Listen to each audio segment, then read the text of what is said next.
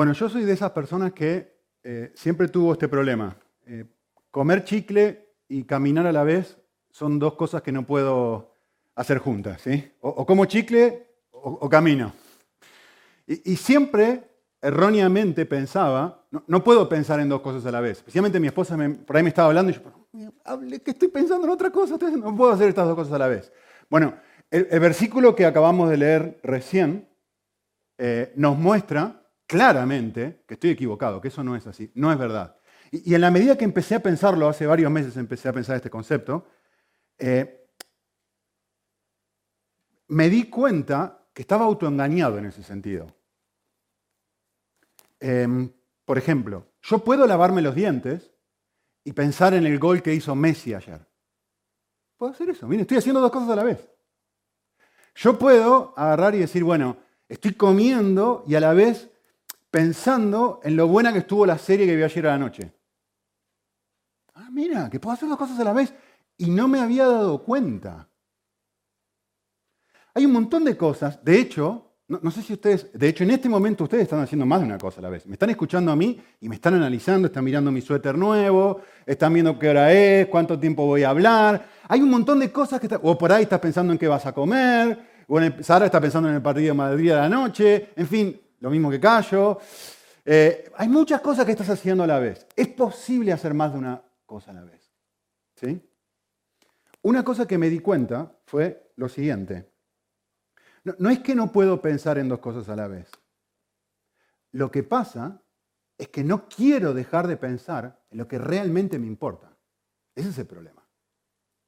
Si mi esposa me habla, y yo estoy, me, me pasa casi cada mañana, ahora está aprendiendo, ¿no? Pero yo estoy leyendo el diario. Yo nací todo desde mi pequeñito, que hacía, lo vi a mi padre extender el diario a la mañana, y mientras él desayunaba, yo repetí ese modelo, siempre. Y me levanto a la mañana, lo primero que quiero hacer es leer el diario. Y mi esposa me empieza a hablar, y yo no puedo hacer dos cosas a la vez. No, no, sí puedo hacer dos cosas a la vez. Lo que no quiero hacer es dejar de pensar en lo que en eso en ese momento es importante para mí. Y que es un valor para mí en ese momento. Y este texto dice algo. Dice que todo lo que yo haga, cualquier cosa que yo haga, ya sea que esté hablando o ya sea que esté haciendo algo, dice el texto, internamente yo lo puedo hacer de una forma o lo puedo hacer de otra forma completamente diferente. Eso es lo que dice este pasaje. Es decir, cualquier cosa que yo haga, cualquiera, ¿eh? lo puedo hacer con la conciencia de Dios, sintiendo y percibiendo su presencia, o lo puedo hacer desconectado de Él. Esto es lo que dice el texto. Externamente, el texto está diciendo esto. Yo puedo tomar un café, irme a Starbucks y gastarme 4 euros en un café, que me lo puedo gastar, puedo gastarme 50 céntimos en mi casa, y puedo hacer eso degustando ese café con Dios o sin Dios. Yo puedo estar cortando el césped de mi casa, si tenés césped, en Argentina muchas casas tienen césped, acá más o menos. Yo puedo estar pintando mi casa. Yo puedo estar haciendo un asado, callo. Y puedo estar haciendo eso, disfrutando de ese asado, con Dios o sin Dios. Es decir, el texto está diciendo justamente eso. Todo no deja nada afuera. Yo puedo estar hablando y teniendo una conversación profunda con una persona, de palabra, dice el texto, ¿no? Y puedo ser sensible a la presencia de Dios o puedo ser totalmente insensible a la presencia de Dios. Y hacerlo con un corazón, escuchen esto, con un corazón partido. Es decir, sin incluirlo, pensando en lo que realmente me importa. ¿Qué me importa? Por ejemplo, cuando estoy hablando con una persona, me importa quedar bien. Me importa que me vean guapo. Me importa que me vean inteligente. Entonces, como no quiero dejar de pensar en lo que realmente me importa, digo ciertas cosas, me, expreso, actúo, me pongo, en fin. Ven que hay dos formas de poder hacer exactamente lo mismo. Esto es lo que está diciendo el autor acá. ¿Sí? Eh, puedo estar en el autobús pensando en Dios. Puedo estar conduciendo, otra cosa que me di cuenta, ¿no? Cuando yo estoy conduciendo, muchas veces no les ha pasado, esta es la prueba veraz de todos los que conducen, de que se puede pensar en dos cosas a la vez. Miren, ¿no les ha pasado que a veces están, a mí me pasa, porque voy de, Rincón a Málaga, del Rincón a Málaga, y voy por la autovía, y me pongo a pensar en algo y me paso de la salida que tengo que tomar. ¿Por qué? Porque estoy pensando más de una cosa a la vez. Estoy conduciendo, no choco, sé que tengo que doblar, veo cuando viene un coche, pero mi mente está en otro lado, está degustando otra cosa, está disfrutando y meditando y masticando lo que tiene que hacer después, ir al cine. Entonces estoy pensando en la película que voy a ver. O estoy pensando que tengo que juntarme con alguien. Entonces, alguien unisapien como yo, que piensa en una cosa a la vez, de repente se ha dado cuenta que puedo pensar en más de una cosa a la vez. Y el texto me está diciendo lo siguiente, me hace un desafío, me hace el desafío de decir, tienes dos formas de vivir la vida. En cada una de las cosas que hagas, puedes hacerlo pensando en lo que realmente te importa o puede producirse algo, puede producirse un cambio de lo que te importa o de lo que es valioso para ti y de repente vas a estar masticando eso constantemente. Y, y de hecho, de hecho, vas a sentir su ausencia cuando no esté. Por ejemplo, miren esto. Estaba pensando esto justo en una de las canciones cuando cantamos, ¿no? A, mí me encanta viajar, me encanta, lo disfruto.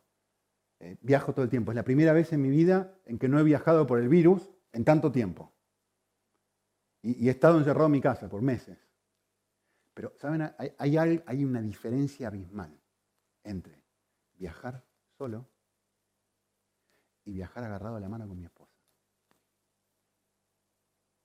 No es lo mismo.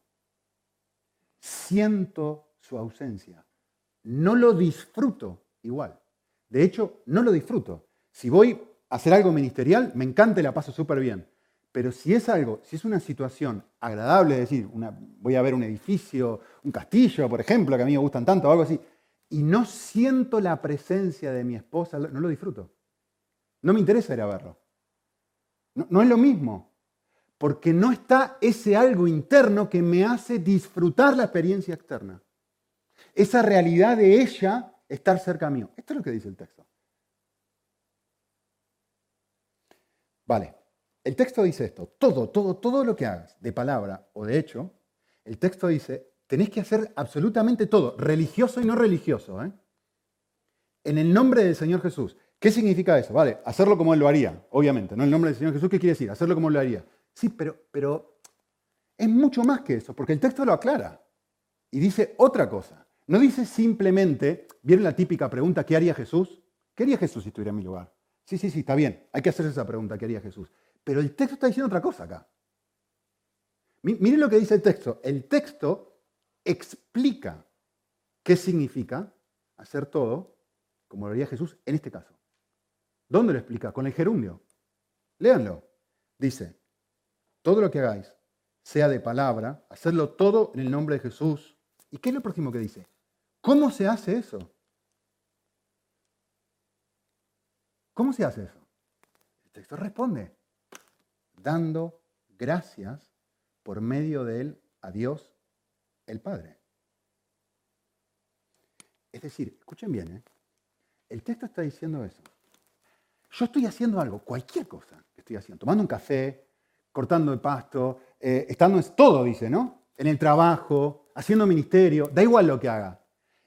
Pero internamente, el texto dice, hay una actitud interna de agradecimiento, de gratitud, hay un sentido de gozo y hay una conexión tal con Dios que yo digo, estoy feliz adentro, pero no tanto, o sea, sí por lo que estoy experimentando, pero por este vínculo que hay dentro, en donde yo siento que estoy unido a Dios.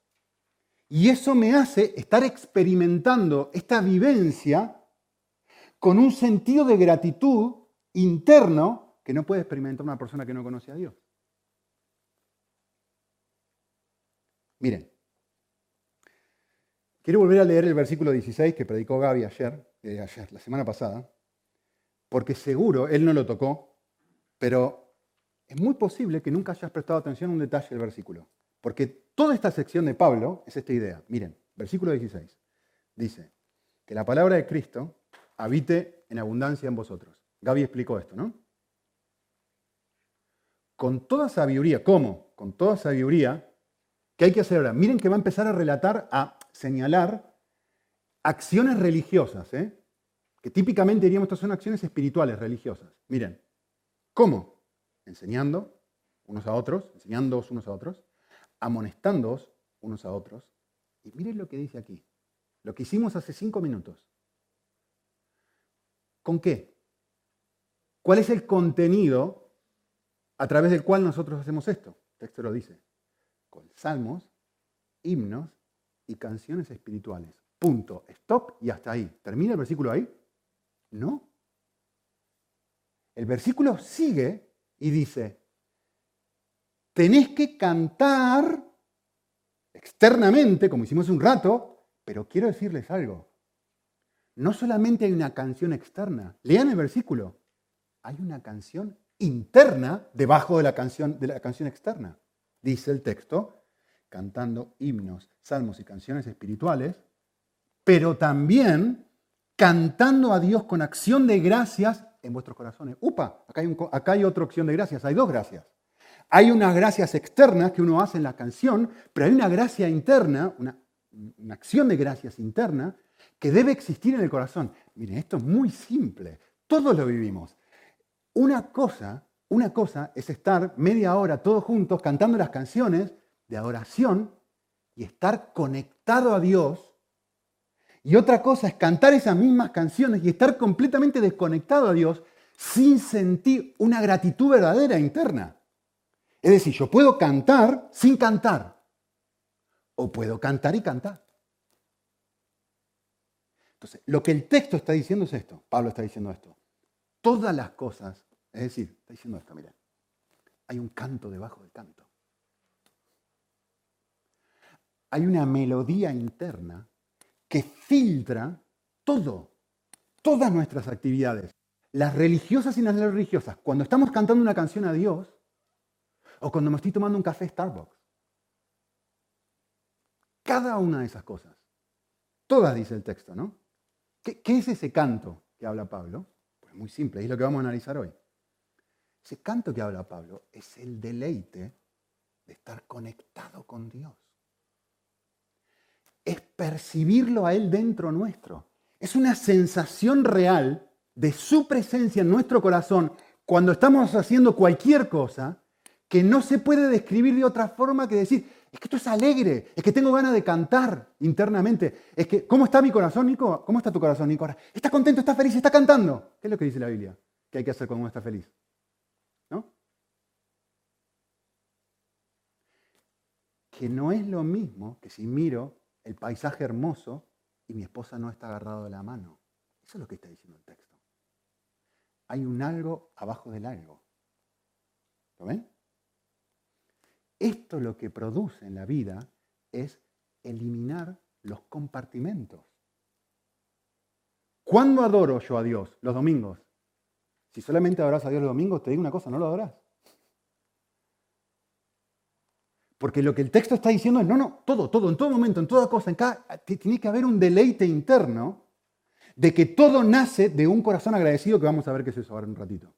Es decir, que cada cosa que tú estás haciendo, el texto dice, debe nacer de una comprensión de lo que Dios ha hecho por ti.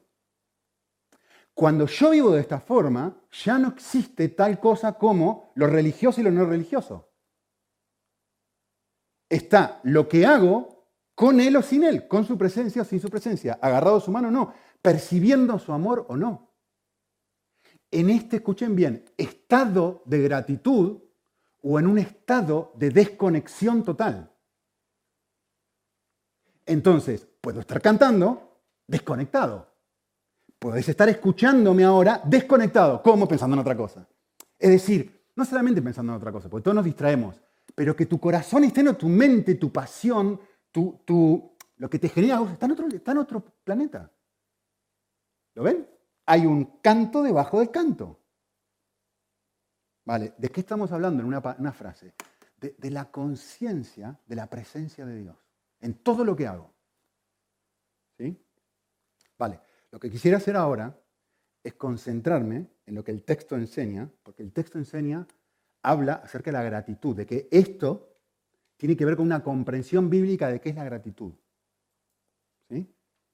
Así que yo quisiera darles una, o, quisiera que meditemos juntos en qué es la gratitud. Yo diría esto. La gratitud es el alegre reconocimiento de que algo hermoso me ha sido dado. ¿Cuándo estás agradecido? Pero, pero entiendan esto, ¿eh? No cuando, toma, eh, eh, toma Jorge, gracias. No estoy hablando de una gratitud, eh, digamos, polite. ¿no? De, una, de, una, gratitud que uno hace, digamos, por, por costumbre. No, estoy hablando de esa gratitud, esto no es lo que está hablando acá el texto. Estoy hablando de que cuando vos te sentís, cuando uno se siente realmente agradecido, ¿cuándo te sentís que no puedo creer, estoy súper agradecido? ¿Cuándo? Cuando te dan algo hermoso, es muy simple. Quiero que piensen en este concepto. Vamos a hablar mucho de gratitud. ¿eh? Es bellísimo esto. Por definición, la gratitud es indivisible del gozo. No podés dividirlo. La verdadera gratitud, estoy hablando. ¿eh? Es decir, la, persona agradecida es feliz.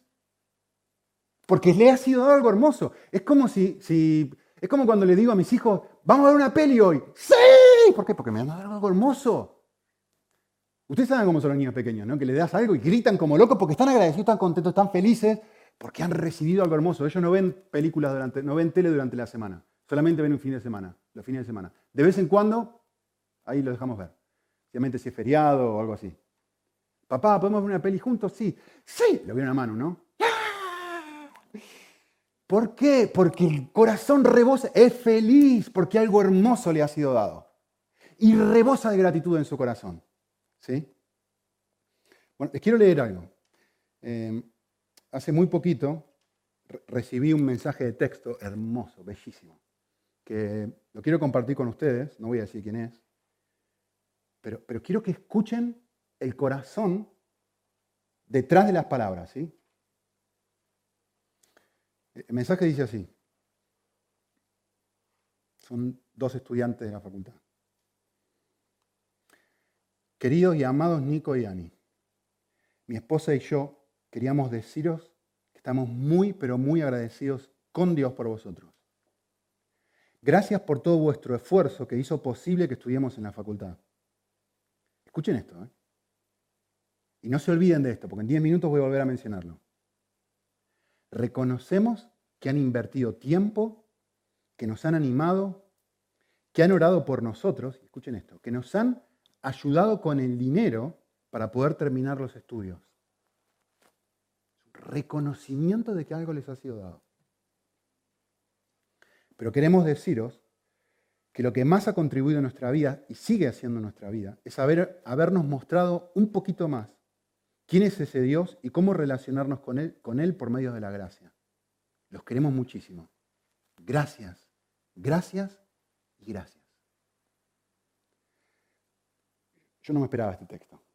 No pedí este texto. Ni me imaginé que me iban a mandar este mensajito. Eh, pero quiero que piensen esto. ¿Por qué se los comparto? ¿Qué, es lo que muestran las palabras de esta persona? ¿Qué, es lo que está mostrando su gratitud? ¿Saben qué muestran? Que han sido amados. Que se sienten amados y lo perciben. No es que les pasó por arriba. Lo perciben y dicen, esto, esto, no puedo creer que alguien haya hecho esto conmigo, por mí. Quiero que piensen algo. ¿Por qué es incorrecto no reconocer un regalo? ¿Cuál es el problema de la ingratitud? Pasaje súper conocido. Lucas 17, no lo busquen, se los leo.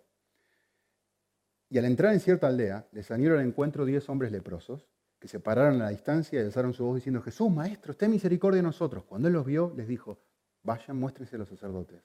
Y mientras iban, limpios, a ver, hubo tres días cuatro días este tiempo de coronavirus donde literalmente me quería morir. O sea, era tan horrible el dolor que sentía que le digo a Ani, entiendo una persona que se quiere morir, lo único que quiero es dormirme, no quiero sentir más dolor.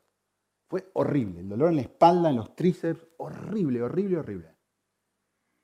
Esta gente estaba así. Con dolor.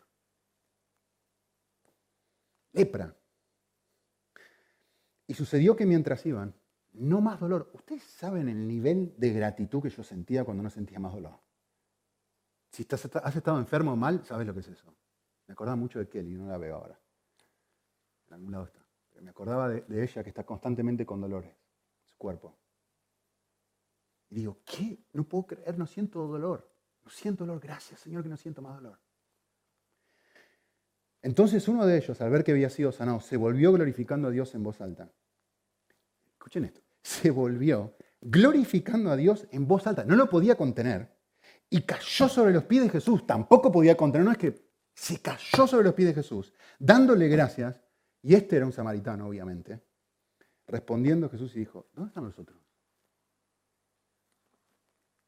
¿Cuál es el problema de la ingratitud? El problema es que la ingratitud no ve. El problema de ingratitud es la ceguera. Es la incapacidad de sentir y percibir el amor que alguien te ha dado. Es decir, ¿cómo tú no vas a hacer nada? ¿Cómo tú no vas a, a sentirte conmovido por lo que esta persona ha hecho por ti? ¿Cómo no lo vas a hacer? Es que no va, no funciona de esa forma. ¿sí? La persona que no se siente agradecida falla en reconocer que ha sido amada. ¿Se dan cuenta? Por eso el texto lo pone como un mandamiento.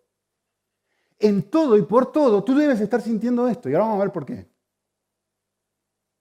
Vale, quiero insistir un poquito más con esta idea. La gratitud es la expresión externa de un estado interno. Es decir, ¿por qué digo con mi boca que me siento agradecido? Porque internamente, ¿por qué escribieron ese mensaje estas personas? Porque han vivido por seis años amor y amor y amor y amor y amor y, incondicionalidad y de repente dice, quiero expresar esto porque lo siento, lo veo. Y he, disfrutado de esto, no, no fui inconsciente de esto. Entonces, intrínsecamente, la gratitud es gozosa, como dije al principio, es indivisible de la felicidad me siento feliz por lo que me has dado. ¿Sí? Nadie agradece un cachetazo.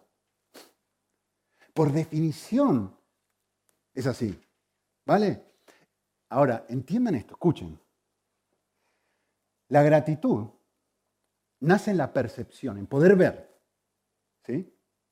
De haber recibido algo que a mí me genera placer, igual lo que sea.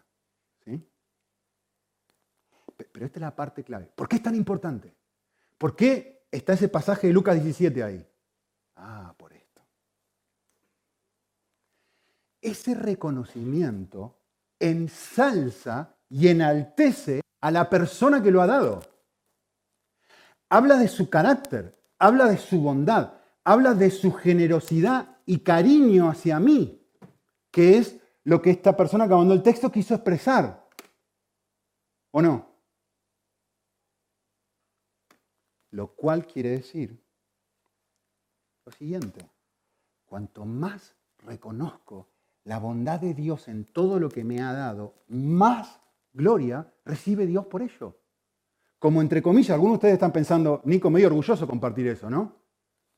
Porque la gratitud genera, ensalza a la persona que se ha mostrado gracioso hacia el otro. ¿Lo ven?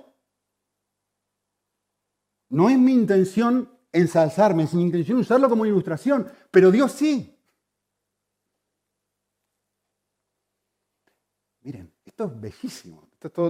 esta semana he estado escribiendo sobre esto, así que lo tengo muy fresco y muy sentido.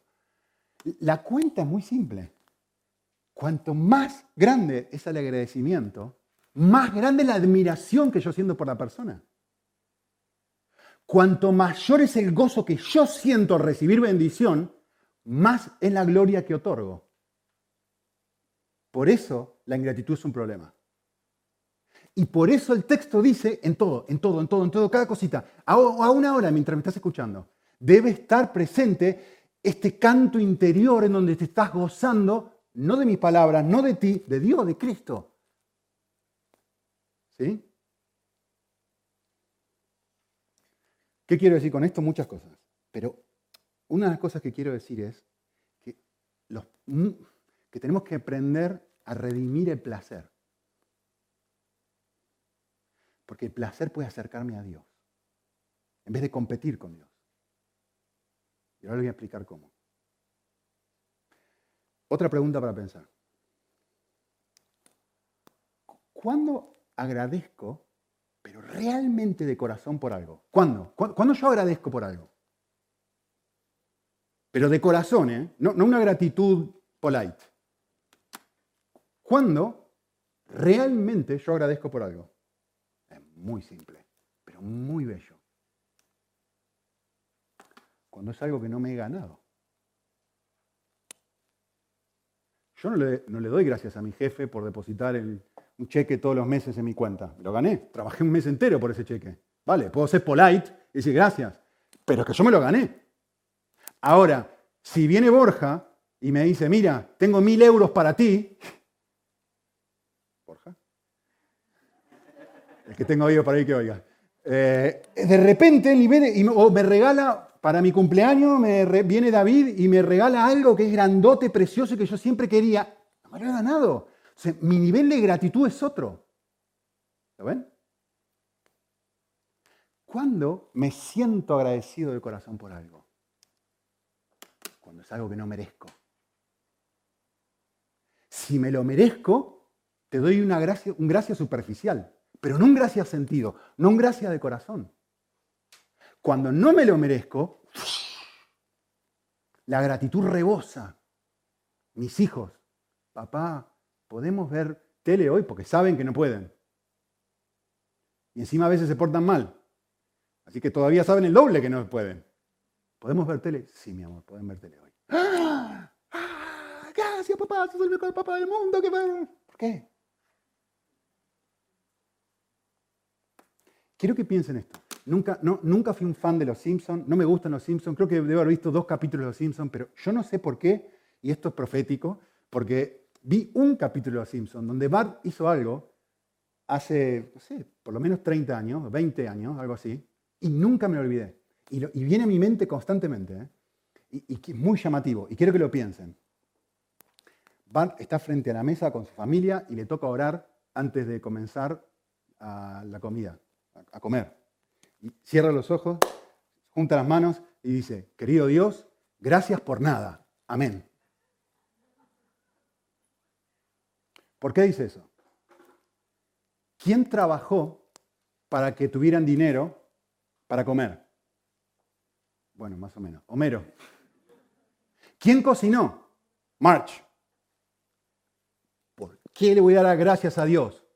Por nada y no, es incapaz de conectar lo que está pasando con Dios. Y por eso no da gracia de corazón. Se sienta y hace lo religioso que hay que hacer antes de, comer.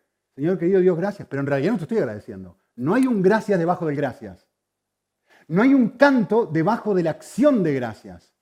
Porque no hay un aprecio en lo que Él está a punto de degustar como algo que ha venido de Dios por eso. Les dije que no se olviden de esto. Pregunta, pregunta. Volvamos a esta pareja que estudia en la facultad. ¿Quiénes estudiaron? ¿Quiénes se mataron estudiando para poder graduarse? ¿Yo? ¿No? Ellos. Ellos fueron los que fielmente estudiaron y se mataron. Pero la, pregunta es esta. ¿Con qué medios? Y como pueden ver eso, hay gratitud. Miren, yo quisiera darles rápidamente, bueno, ya me estoy pasando de tiempo, pero hace falta hacer esto. Yo quisiera darles a ustedes tres claves para ser personas agradecidas. Porque si no ves esto, no vas a poder, vas a, vas a ser como Bart Simpson. ¿sí? La primera verdad, que es la más importante de todas, es esta. Tú y yo estamos viviendo en un universo prestado.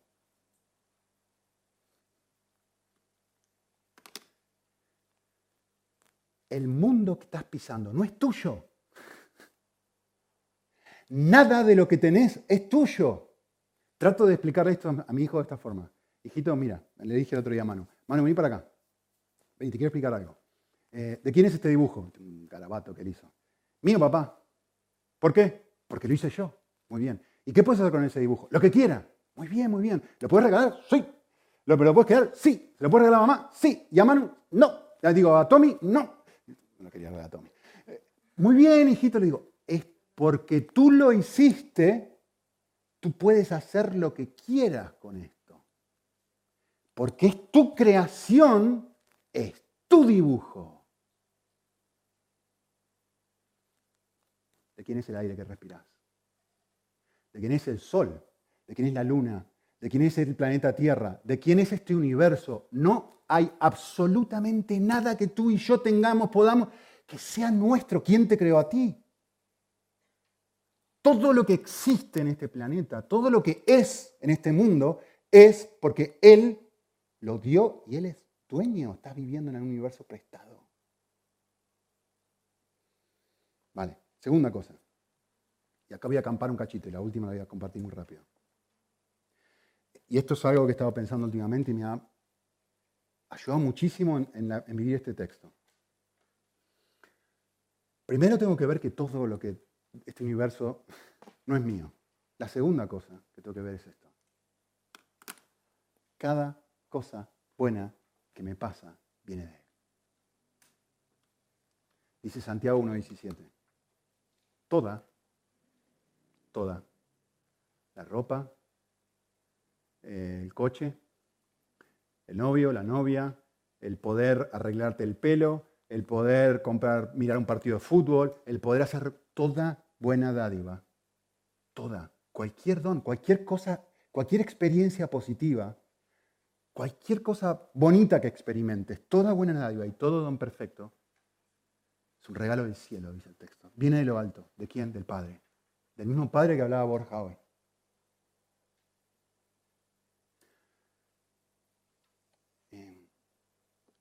Yo quisiera que piensen esto. Quitar todo lo religioso para responder esta pregunta. Pensá en qué cosa te causa placer. Pero quita lo religioso por un ratito. Yo le voy a decir que me causa placer a mí. A mí me alucina hacer álbumes de fotos digitales. Me alucina. Me pongo ahí. ¿Me gusta o no me gusta? Mucho abro mi ordenador y me pongo con todas las fotos del año y todo, corto, pego, y estoy en una, en una hoja, estoy dos horas y media, copiando, pegando, poniéndole burbujas, poniendo la foto perfecta, me paso una hora y media en una página, en álbum de la familia. Tengo álbumes, tengo, tengo casi 40 álbumes de la familia, de cada año, un año distinto. Me lleva meses, literalmente, trabajar en un solo álbum de la familia. Me causa gozo hacer eso. Todo es un regalo. A ver, yo puedo ponerme a dibujar este álbum de la mano, con gratitud consciente, y decir, no puedo creer.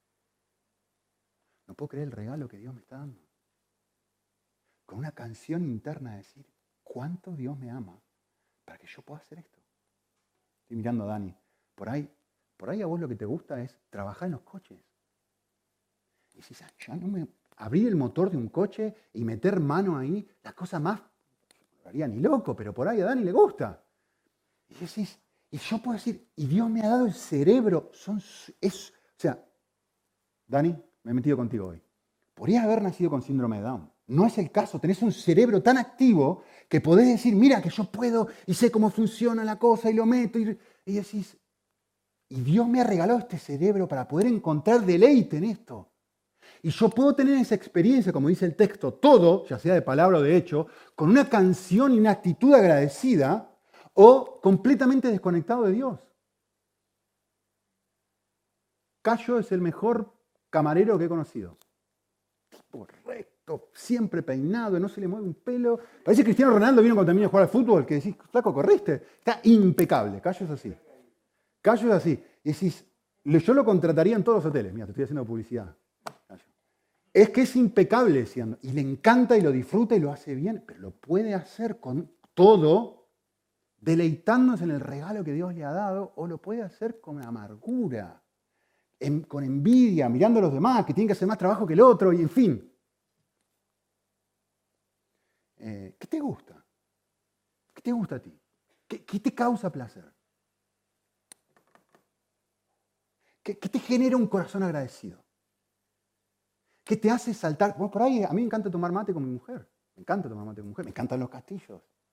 Me encanta caminar por la playa. Me encanta correr. Ahora, yo puedo hacer eso, como dice el texto, o puedo hacer eso sin la conciencia de la mano de Dios. Así que Santiago nos dice, eh, si querés buscar un responsable de todas las cosas buenas que te pasan, tenés que mirar hacia arriba. Desciende de lo alto, dice el texto. Les quiero citar un, les quiero hacer una cita de un libro que justamente promocionamos esta semana, que se llama Placer Puro, de Gary Thomas. Y él dice esto, miren, miren qué bonito. Dice, la oración y la comunión entre creyentes son uno de los placeres más enriquecedores de la vida. Pero no nos detengamos ahí. Aprendamos a llenar nuestro ser de belleza, de arte, de logros nobles, de comidas finas, de relaciones profundas y de risas purificadoras. Cuando reconocemos estos placeres, decimos, Dios es bueno. A mayor gozo, mayor gratitud. A mayor gratitud, mayor gloria. Cuando yo experimento esto y digo, no puedo creer que pueda estar haciendo álbumes de fotos y que Dios me regale el tiempo, me regale la posibilidad, me regale el dinero me dé la posibilidad de tener. Podía estar en una crisis, podía no tener trabajo, podía no tener electricidad. A veces quiero ver el partido y la electricidad se rompe.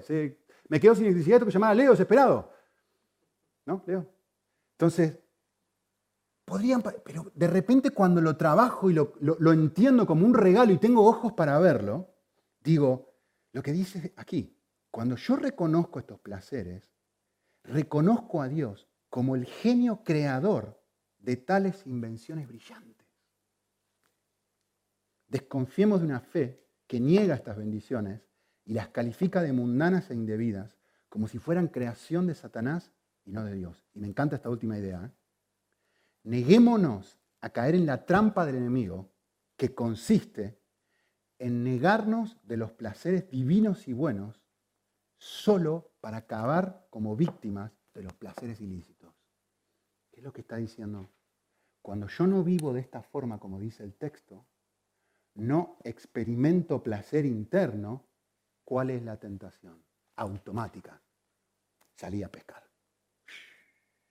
Sacar la caña de pescar y decir, novio, novia, que me llene. Ropa, eh, coche, que me llene. Eh, partido de fútbol, álbum de fotos que me llene. Ojo que esto también, ¿eh? Se dan cuenta que cuando yo puedo trabajar esto, de repente empiezo a experimentar un nivel de que es una persona, ¿qué le dijimos al principio? Una persona con gratitud es una persona feliz. Y puedo ver las bendiciones que Dios me da a través de todo. Dios recibe más gloria, yo estoy más lleno, menos necesidad tengo de ir a pescar. Menos ídolos. Así que la pregunta final es esta. ¿Tengo el hábito de pensar en Dios cada vez que experimento algo bueno? Estoy lavando los dientes. Qué, lindo, Señor, gracias. Qué, día más hermoso que has hecho. Qué, bueno que hoy, está un poco más frío y puedo ponerme una, una polera. Gracias, estoy pensando en Él. Y su presencia me acompaña. Voy al trabajo y si mi jefe, bastante molesto, pero gracias, que puedo crecer en paciencia y, lo incluyo en todo, sea de palabra o de hecho. Y la última, que solamente voy a tocar de oído, porque ya todos la conocen, son tres cosas. Vivo en un universo prestado. Segunda cosa, todo lo bueno que me pasa viene de Dios. Y tercera cosa que genera gratitud es el Evangelio. Tengo que recordar que Dios ha dado su vida por mí. ¿Cómo eso no va a generar un corazón agradecido? El Dios del universo ha dado su vida por mí. ¿Cómo no, si yo entiendo esto, cómo no va a tocar mis afectos? Como alguien dijo una vez, Señor, me has dado tanto, solamente te pido una cosa más. Dame un corazón agradecido. Solo una cosa más. Ayúdame a ver, a disfrutar y como consecuencia a glorificarte. Oramos.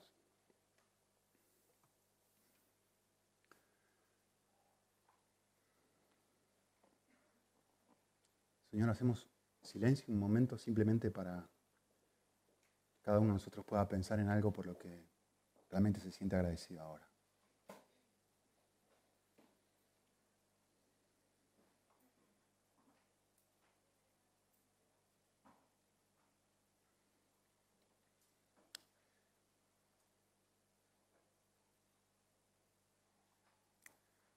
Ayúdanos a vivir conectados a ti, Señor.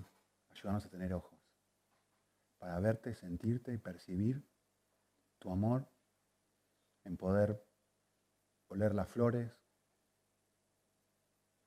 en poder caminar de la mano con alguien que amamos, en poder estar aquí con un montón de gente que también te ama, en poder escuchar un mensaje que nos inspira, en poder tener acceso a tu palabra que nos habla, en poder hablar contigo, en ver, tener ojos. Siempre pienso que sería un sentido que no me gustaría perder. No quisiera perder mis ojos, la posibilidad de ver cualquier cosa menos eso. Y lo tengo y me siento agradecido. Pero ahora pedimos por otros ojos para poder ver más cosas que estas simplemente, Señor. En todo y por todo, Señor, ayúdanos a vivir con una canción interna de agradecimiento a ti.